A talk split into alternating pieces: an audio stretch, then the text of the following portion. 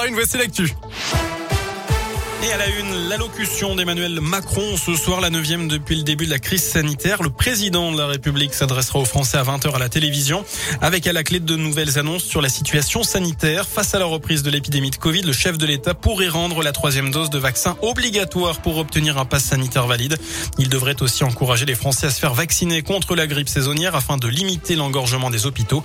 Cette allocution sera aussi l'occasion d'évoquer les réformes en cours ou à venir. Notez que le Conseil constitutionnel vient de valider la prolongation du pass sanitaire jusqu'à fin juillet 2022. Il a par contre censuré l'accès controversé des directeurs d'établissements scolaires au statut vaccinal des élèves. Les sages ont estimé que les dispositions sur le volet scolaire portaient, euh, eh bien, je cite, une atteinte disproportionnée au, au droit au respect de la vie privée.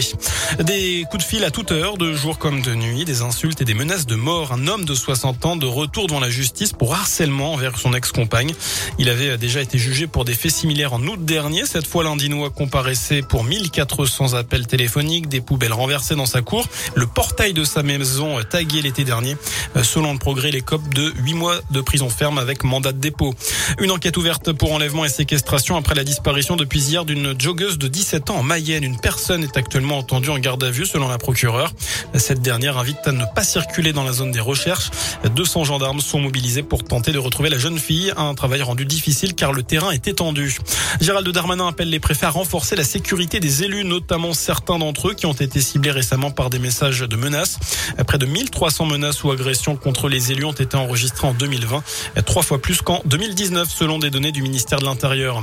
Enfin, la France championne d'Europe. Les Bleus ont remporté la première Coupe d'Europe de boucherie à Clermont-Ferrand devant l'Italie, l'Allemagne et l'Espagne. Ils participeront au championnat du monde de boucherie en septembre 2022 à Sacramento aux États-Unis.